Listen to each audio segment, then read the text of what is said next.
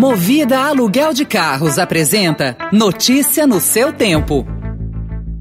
Veloy é a solução completa que você precisava para gerir sua frota.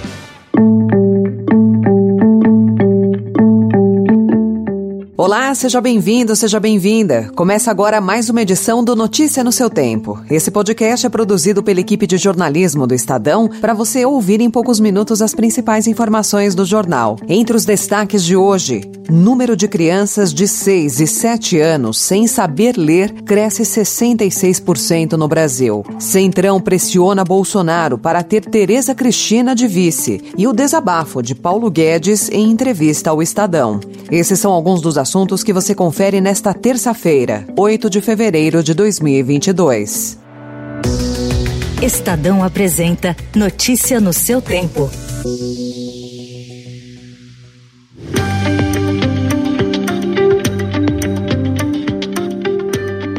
O número de crianças de 6 e 7 anos que não sabem ler e escrever cresceu 66,3% no Brasil em dois anos. Com a pandemia, a quantidade estimada de crianças nessa faixa etária que não foram alfabetizadas subiu de 1,43 milhão em 2019 para 2,39 milhões em 2021. Conforme o levantamento que foi feito pelo Todos pela Educação, com base em dados do IBGE, entre as crianças com menos condições, o percentual aumentou de 33,6% para 51%. Entre as crianças mais ricas, o aumento foi de 11,4% para 16,6%. Segundo Luiz Miguel Garcia, que é presidente da União Nacional dos Dirigentes Municipais de Educação, o grande problema está na equidade. E depois de dois anos com aulas online, alunos do ensino superior protestaram contra instituições que adiaram mais uma vez a volta presencial este mês. Nesta segunda-feira, estudantes da Fundação Getúlio Vargas fizeram uma manifestação na frente do prédio, na região central de São Paulo. Estudantes também reclamam do ensino remoto no Mackenzie, na Casper Libero e em universidades federais. Nesse momento, não há nenhum impedimento na capital paulista ou no estado de São Paulo para o funcionamento do ensino superior superior presencial. As escolas públicas e particulares do ensino básico já retornaram este mês. Procuradas, a FGV informou que as aulas presenciais voltam em 14 de março, o Mackenzie também adiou a volta para 12 de março e na Casper Libero as atividades regulares ficaram para 7 de março.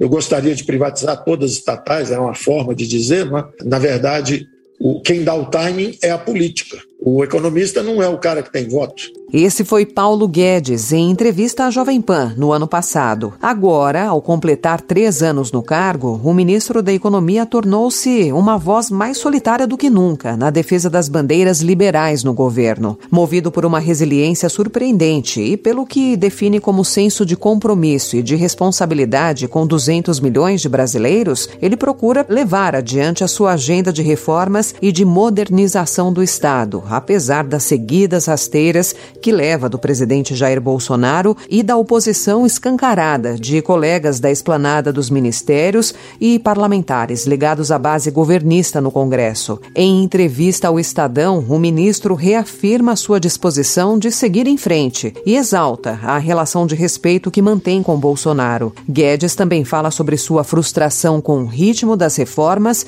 e falta de apoio para implementar a sua agenda liberal.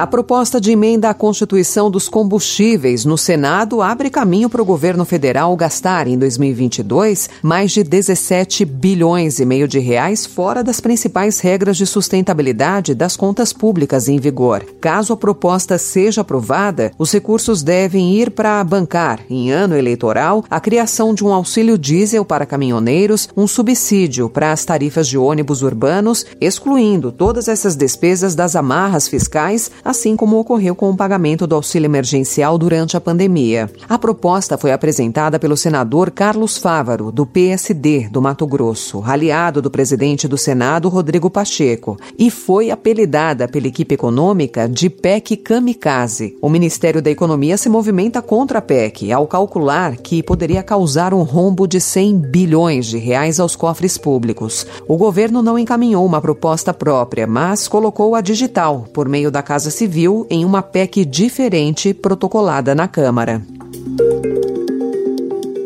O Estadão também informa hoje que ministros do Centrão pressionam o presidente Jair Bolsonaro a escolher uma mulher como candidata a vice em sua chapa. O nome que a ala política do governo tenta emplacar é o da ministra da Agricultura, Tereza Cristina, hoje no Democratas, mas prestes a se filiar ao Progressistas, partido do chefe da Casa Civil, Ciro Nogueira. Pesquisas da pré-campanha indicam o machismo como um dos pontos fracos de Bolsonaro, que perde cada vez mais votos no eleitorado feminino feminino. O Estadão apurou que Bolsonaro confia em Tereza Cristina, mas prefere fazer dobradinha com o ministro da Defesa, o general Walter Braga Neto, com quem se sente mais à vontade. Lá fora, o presidente francês Emmanuel Macron e o chanceler alemão Olaf Scholz iniciaram ontem um esforço diplomático para inserir a Europa nas discussões e tentar reduzir a tensão na Ucrânia. Macron se reuniu em Moscou com o presidente russo Vladimir Putin, enquanto Scholz se encontrou com o americano Joe Biden na Casa Branca. No Kremlin, após mais de cinco horas de conversa, Macron prometeu intensificar os contatos diplomáticos e demonstrou otimismo. Ao seu lado, Putin voltou a negar que tenha planos de invadir a Ucrânia, mesmo após mobilizar mais de 100 mil soldados na fronteira. No entanto, ele adotou um tom mais ameaçador com relação aos países da OTAN. A visita a Moscou deu a Macron a oportunidade de assumir um papel de liderança maior dentro da União Europeia e de dar corpo à sua visão de um bloco mais integrado, capaz de organizar a sua própria segurança de maneira mais independente dos Estados Unidos. Notícia no seu tempo. As principais notícias do dia no jornal O Estado de São Paulo. Agora, os brasileiros passarão a ter a opção de ingressar nos Estados Unidos com mais agilidade. Embora a exigência de visto não mude, o governo anunciou nesta segunda-feira que o Brasil entrou no programa Global Entry. Normalmente utilizado por viajantes frequentes aos Estados Unidos, o programa já está em vigor para outros 11 países. Por meio do GE, os brasileiros poderão escapar das longas filas de imigração nos Estados Unidos e fazer o controle de passaporte diretamente nos quiosques automáticos. Para participar, é preciso se cadastrar junto à Autoridade de Aduanas e Proteção de Fronteiras. Essa foi mais uma edição do Notícia no seu tempo, com apresentação e roteiro de Alessandra Romano, produção e finalização de Felipe Caldo. O editor de núcleo de áudio é Emanuel Bonfim. Obrigada pela sua companhia até aqui e até amanhã. Você ouviu Notícia no seu tempo. Notícia no seu tempo. Oferecimento Movida Aluguel de Carros. A vida é para ser movida. Saiba mais em www.movida.com.br. Procurando a rota mais inteligente para gerir sua frota? Veloy é a solução completa que você precisa. Acesse veloy.com.br/empresa e descubra um caminho prático e eficiente para a gestão da sua empresa.